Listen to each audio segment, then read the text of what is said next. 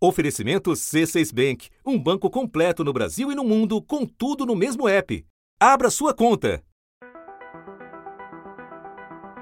Ancora il piano vaccinale italiano ed europeo è ben lontano dalle promesse e dagli annunci fatti da governi e Commissione europea. Plusieurs pays préfèrent rester prudents en attendant le nouveau verdict de l'Agence européenne des médicaments. mayoría de las regiones se han habilitado grandes recintos para recuperar el tiempo perdido.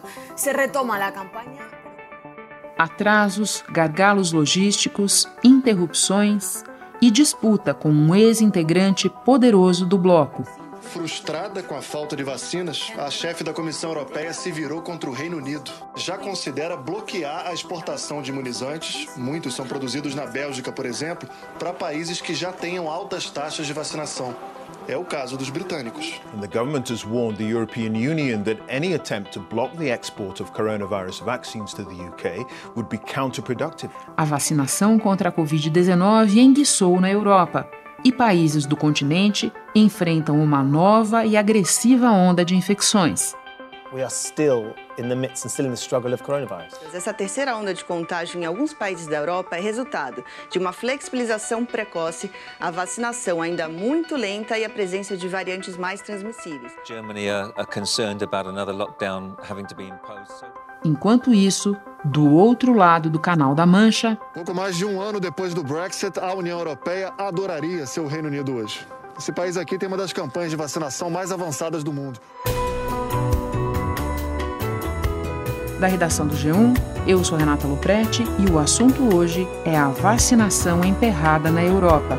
Vamos procurar entender as dificuldades do continente para evitar repeti-las no Brasil, que já tem problemas suficientes para conseguir imunizar sua população. Com a ajuda de duas convidadas, a jornalista Cecília Malan, correspondente da Globo em Londres, e a médica Sue Ann Clemens, chefe do Instituto para a Saúde Global da Universidade de Siena e responsável pela coordenação dos estudos da vacina de Oxford no Brasil. Sexta-feira, 26 de março. Cecília, você tem acompanhado em loco no Reino Unido e de perto na União Europeia o processo de vacinação. Eu começo te pedindo que nos diga brevemente quais são as vacinas em aplicação em um lugar e no outro e em que pé estão essas duas campanhas, se é que dá para a gente chamar a campanha do Bloco Europeu de uma campanha só. Primeiro, as vacinas já aprovadas. Pfizer BioNTech, Oxford AstraZeneca e Moderna já foram aprovadas aqui no Reino Unido e também na União Europeia. A vacina da Johnson Johnson se tornou a quarta a receber autorização de emergência na Europa, mas só deve entregar as primeiras doses no segundo trimestre. Como estão as campanhas? Bom, é um conto de duas realidades distintas, Renata. Enquanto o Reino Unido virou exemplo, a União Europeia corre atrás do tempo perdido. 47% da população adulta vacinada com uma dose por aqui, 14% no continente. Agora, a União Europeia fechou vários acordos ainda no ano passado com diferentes fabricantes de vacinas, mas ela foi bem mais lenta para fazer essas encomendas. A Comissão Europeia garantiu mais de 2,4 bilhões de doses, o suficiente para proteger o triplo da população do bloco, e diversificou as compras, encomendou vacinas de seis fornecedores diferentes. O problema tem sido a execução do plano. Só para você ter uma ideia, eu estava lendo aqui, em julho de 2020, os 27 países membros concordaram em seguir uma estratégia comum. As vacinas seriam compradas através da Comissão Europeia para o bloco como um todo. Nesse mesmo mês, o Reino Unido já tinha pré-encomendado 100 milhões de doses da vacina da Oxford AstraZeneca, 30 milhões da Pfizer BioNTech e mais 60 milhões da Valneva, que ainda nem foi autorizada pela agência reguladora daqui. Ou seja, o governo britânico abriu o cofre cedo, apostou numa cesta de vacinas e continuou fechando acordos até assegurar mais de 400 milhões de doses, bem mais do que o necessário para a população de 60 milhões, 66 milhões de habitantes. Estou aqui pensando, enquanto você explica, Cecília, é uma espécie de ironia do destino, pouco antes, mais ou menos na época que começou o processo de vacinação, muita gente previa grandes dificuldades para o Reino Unido por outro motivo, o motivo de que o Brexit finalmente iria se concretizar com muita coisa desamarrada ainda. E poucos meses depois, a gente tem uma situação que é um negativo das previsões por outra razão, pelo motivo da vacinação. Muito interessante isso. Agora, Cecília, a farmacêutica AstraZeneca, que produz a vacina desenvolvida por ela e pela Universidade de Oxford, tem sucessivamente atrasado as entregas para a União Europeia, a ponto de o bloco ameaçar a exportação de doses para fora dele. Você pode explicar essa situação e de que maneira esses atrasos especificamente têm impactado a vacinação no bloco? Primeiro, acho que vale dizer que o problema na produção e na distribuição das vacinas não é só da AstraZeneca, também da Pfizer e da Moderna, e isso atrasou a campanha de imunização em vários países europeus, tanto que hoje alguns estão com atrasos de 8, 10 semanas aí no cronograma. As empresas têm sua parcela de culpa. A Pfizer não mandou todas as vacinas prometidas até o final do ano passado e chegou a suspender o trabalho em algumas fábricas para conseguir aumentar a capacidade de produção. Isso levou países como a Espanha a interromper a campanha de vacinação. Especificamente sobre a AstraZeneca, da qual a, a União Europeia tem se queixado muito, a farmacêutica alega problemas na capacidade de produção e só entregou 30 milhões dos 90 milhões de doses encomendadas pelo bloco para esse primeiro trimestre. A Ursula von der Leyen, que é a presidente da Comissão Europeia, disse que o contrato com a AstraZeneca inclui duas fábricas no Reino Unido, mas que os carregamentos não estão chegando e que fica muito difícil, nas palavras dela, explicar para os cidadãos europeus porque vacinas produzidas no bloco estão indo para países como o Reino Unido, que tem capacidade de fabricação e está bem adiantado aí na imunização da população. Mas o Reino Unido rebate esse argumento, dizendo que o contrato assinado por eles com a AstraZeneca, anterior ao contrato europeu, estabelece que as doses produzidas nas fábricas inglesas precisam ir primeiro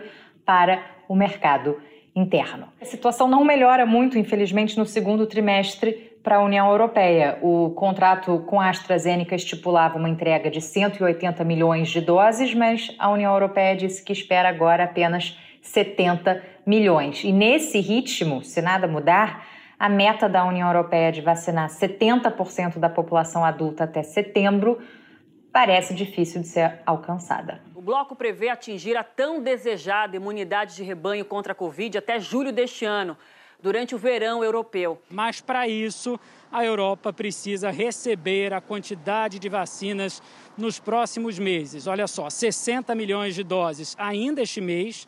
100 milhões em abril e 120 milhões em maio. Cecília, você começou a esboçar um ponto que eu vou te pedir que desenvolva mais agora. Especialistas alegam que o bloco europeu também saiu atrás na comparação com o próprio Reino Unido na negociação com os laboratórios.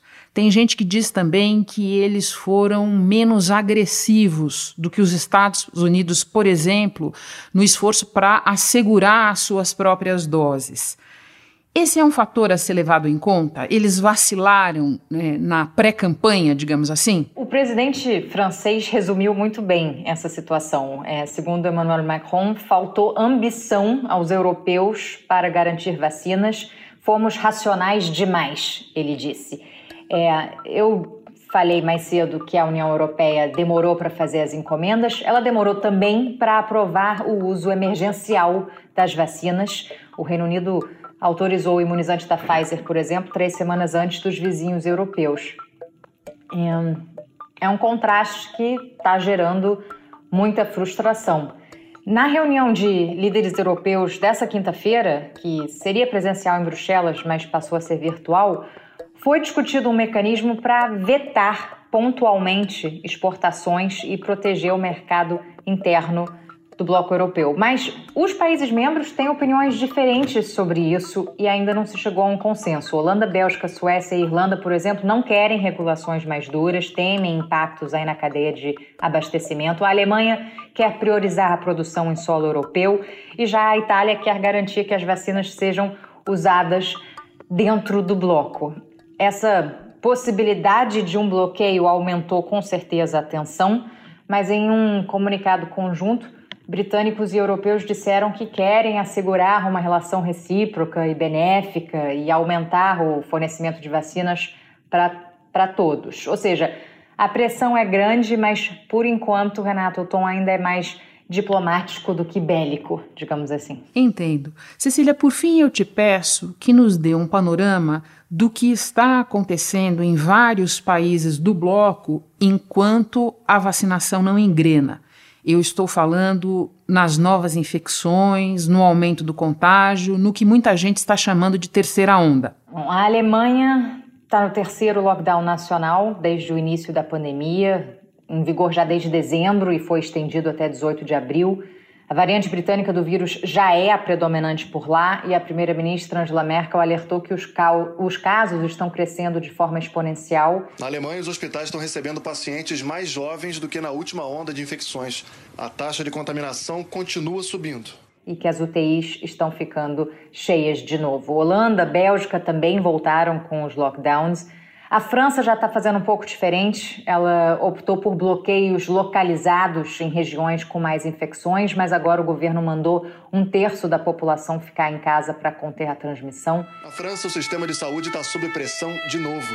Os hospitais da Grande Paris começaram a transferir pacientes de terapia intensiva para regiões menos sobrecarregadas. A Itália também vive um momento difícil. O país registrou o maior número de mortos desde o final de janeiro 502 o governo aumentou as restrições em mais da metade do país. Para segurar o povo em casa no feriado de Páscoa, as autoridades já disseram que vão fechar as lojas não essenciais entre os dias 3 e 5 de abril. É, a situação é ainda mais preocupante no leste europeu. Na Polônia, o número de infectados aumentou 45% em relação à última semana. O governo anunciou um novo bloqueio parcial, com fechamento de escolas, shoppings e academias, além dos restaurantes, que já não estavam funcionando. Alguns países, é, frustrados com essa falta de vacina e com o aumento de infecções, estão fechando acordos unilaterais de compra, Renata. Hungria, República Tcheca e Eslováquia, por exemplo, compraram doses da vacina Sputnik V da Rússia e já começaram a aplicar na população. A Hungria também encomendou 5 milhões de doses da vacina chinesa Sinopharm.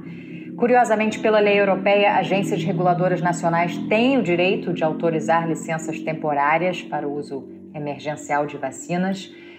Mas no início do mês, a Agência Europeia de Medicamentos pediu que os países membros não aprovassem a vacina russa enquanto a segurança e a eficácia dela não fossem confirmadas pelo próprio órgão, o que ainda não aconteceu. E agora, para encerrar mesmo, Cecília, dá para nós um pouco do outro lado dessa moeda. Como é que estão as coisas no Reino Unido neste momento? Apesar de uns tropeços no início aí da pandemia, o, o, o, governo mudou de estratégia, mudou de discurso, até a postura do primeiro-ministro mudou e, e agora o modelo britânico de combate à pandemia é um exemplo para o Brasil, para o mundo todo. Os números fizeram o governo britânico estruturar um desconfinamento cauteloso, mas irreversível. O sacrifício coletivo aqui de longos períodos de confinamento obrigatório conseguiu baixar os números de infecções, hospitalizações e mortes, e agora o país está relaxando aí as medidas de restrição que foram impostas pela terceira vez no início do ano. Pra, só para terminar com uma boa notícia, segunda-feira agora, por exemplo, eu já vou poder sair para encontrar cinco amigos ao ar Opa! livre, coisa que eu não faço desde nem sei mais quando. Eu tô contando as horas, como você pode imaginar. Cinco amigos ao ar livre é um luxo. Meus parabéns para você. o difícil é escolher quais amigos. Depois você conta como é que você fez essa mágica. Tchau. Isso, querida. Muito obrigada pelo convite. Um beijo. Obrigada. Hora de falar com a médica Sue Ann Clements. Su, eu conversava há pouco com a Cecília Malan sobre a ameaça da União Europeia de impedir a exportação de doses para fora do bloco, num contexto em que a vacinação está com problemas lá. Como nós estamos falando também do imunizante Oxford AstraZeneca e como aqui no Brasil nós temos os nossos próprios problemas, a primeira pergunta que vem na cabeça de todo mundo é: isso pode afetar o Brasil? Em relação à saída de imunizante da, do, da Europa, Não, porque o nosso imunizante está sendo fabricado localmente no tocante à, Fiocruz, né, a vacina Fiocruz Oxford AstraZeneca. E as doses que deveriam chegar como parte desse acordo com, com a Fiocruz vêm da Índia.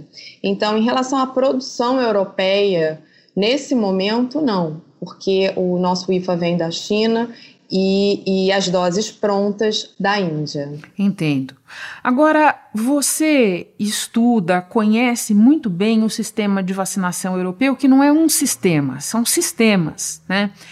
Essa ausência de uma experiência unificada anterior ajuda a explicar o que está acontecendo na vacinação por lá agora? Eles são muito organizados e harmonizados em relação à submissão regulatória. No entanto, na prática, no dia a dia, os comitês de imunização e a experiência de, da Europa em, em imunização não chega perto à experiência que países como o, é, o nosso, por exemplo, têm. Dentro da Europa, eu dizia que um país que tem é, experiência em vacinação em massa e com vacinas realmente seria o Reino Unido, né? Inglaterra e Reino Unido. Fora isso, na Europa, é, a gente tem mais de 15 esquemas diferentes de vacinação, sendo que em alguns países, tipo Alemanha e Itália, onde eu trabalho, é, a gente tem mais de um esquema de vacinação no mesmo país. E isso já mostra a falta de harmonia e de entendimento, não só na Europa, mas dentro de um próprio país. Imagina você sair do Rio de Janeiro com um esquema de vacinação, então você vacina é, com uma vacina com dois meses, quatro meses e seis meses, por exemplo, tríplice bacteriana, e aí você vai para o Nordeste, onde eles não vacinaram ainda. Então, olha o perigo já aí, ainda mais com toda a imigração e migração acontecendo nesses países. Então, sim, é, é um problema é, em relação à harmonização de vacinação na, na, nos esquemas vacinais na Europa. Quando você fala isso, vem à mente o quão importante é e que deveria nos ajudar agora o sistema unificado que nós temos há muito tempo, né, Su? Com certeza. Eu acho que o Brasil tem muitos defeitos, é óbvio, mas isso a gente faz bem. Então, eu acho que é, o Plano Nacional de Imunização é um plano conhecido internacionalmente. Eu tenho muito orgulho como brasileira de estar fora e, e mostrar isso. E as nossas coberturas, mesmo que tendo caído nos últimos anos, elas são mais altas do que os países desenvolvidos. Enquanto instituições como o Butantan e o Biomanguinhos da Fiocruz produziam as primeiras vacinas brasileiras, o Ministério da Saúde comprava o necessário para vacinar a população e erradicar doenças. O Brasil acabou virando referência mundial, levou a experiência para outros países, mas nos últimos anos o Programa Nacional de Imunizações vem enfrentando problemas e desafios, boatos e notícias falsas colaboraram para a queda na cobertura de vacinas. Sarampo e febre amarela voltaram a fazer vítimas. E em relação agora a essa pandemia, isso é, ajudou muito, porque, por exemplo, eu tenho muito contato com o comitê de vacinação é, na, na Alemanha e também na, na Itália.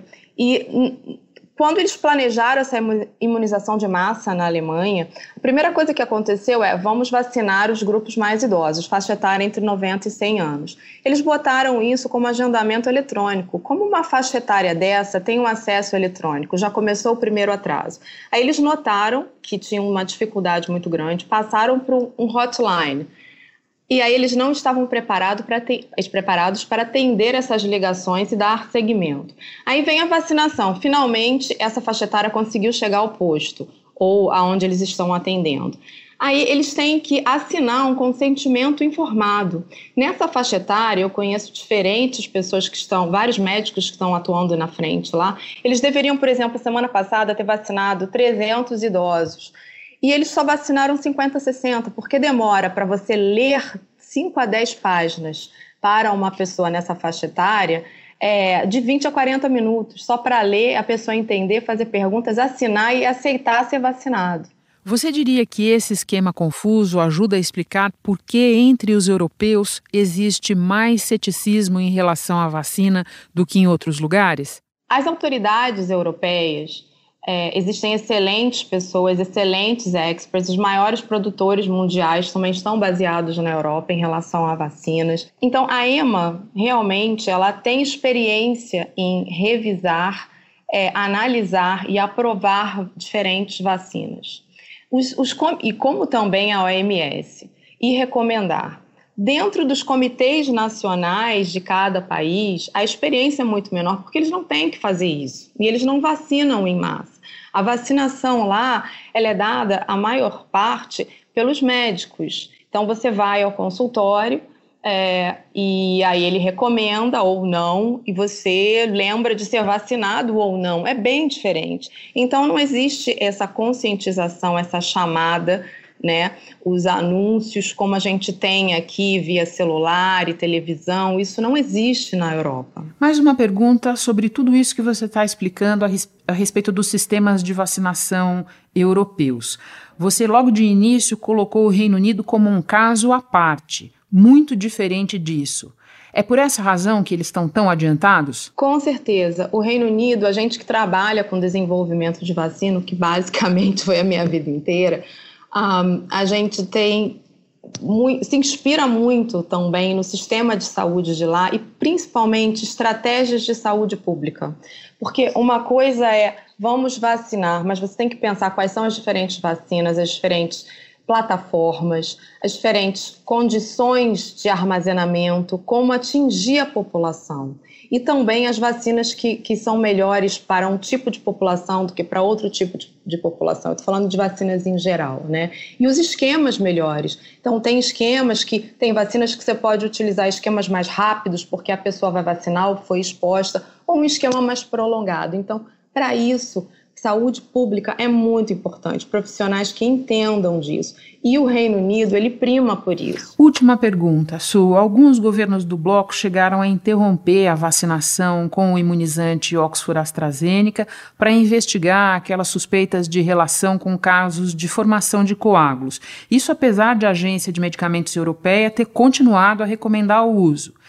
Interrupção da vacinação provoca que tipo de impacto? O primeiro impacto foi o número de mortes e hospitalizações, porque parar de vacinar com, com a onda que está acontecendo na Europa, inclusive nós estamos tentando é, rever esses dados para mostrar o impacto desse tipo de decisão. Né? E segundo, é, realmente a adesão à vacinação. Porque se agências que entendem e são qualificadas para isso, como EMA e OMS, dizem sim e a vacina é aprovada, e os outros comitês que pouca experiência têm, não estou dizendo que estejam errados, mas vamos né, é, pensar, vamos investigar e aí tomamos uma decisão. Mas tomar decisão sem nenhum tipo de evidência que comprove realmente tira a confiança da população. E aí no dia seguinte volta e o primeiro-ministro vai lá, o secretário vai lá para se vacinar para tentar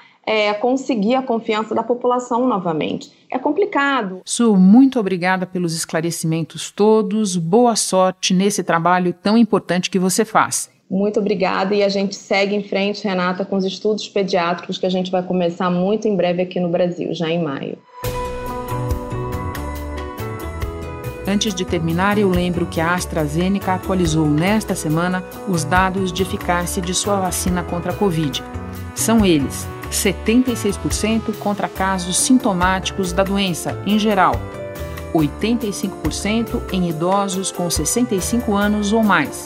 A eficácia contra casos graves e todos aqueles que precisam de hospitalização continua em 100%. No Brasil, essa vacina, aplicada desde janeiro, teve o registro definitivo concedido há duas semanas pela Anvisa. Este foi o assunto podcast diário do G1. De segunda a sexta, nós aprofundamos um tema relevante do noticiário em conversas com repórteres, especialistas e personagens da notícia. O assunto está disponível no G1, no Globoplay, Google Podcasts, Apple Podcasts, Spotify, Castbox, Deezer, Amazon Music. Nas plataformas digitais de áudio dá para seguir a gente e assim não perder nenhum episódio. Comigo na equipe do podcast estão Mônica Mariotti, Isabel Seta, Glauco Araújo, Luiz Felipe Silva, Tiago Kaslowski e Giovanni Reginato. Eu sou Renata Loprete e fico por aqui. Até o próximo assunto.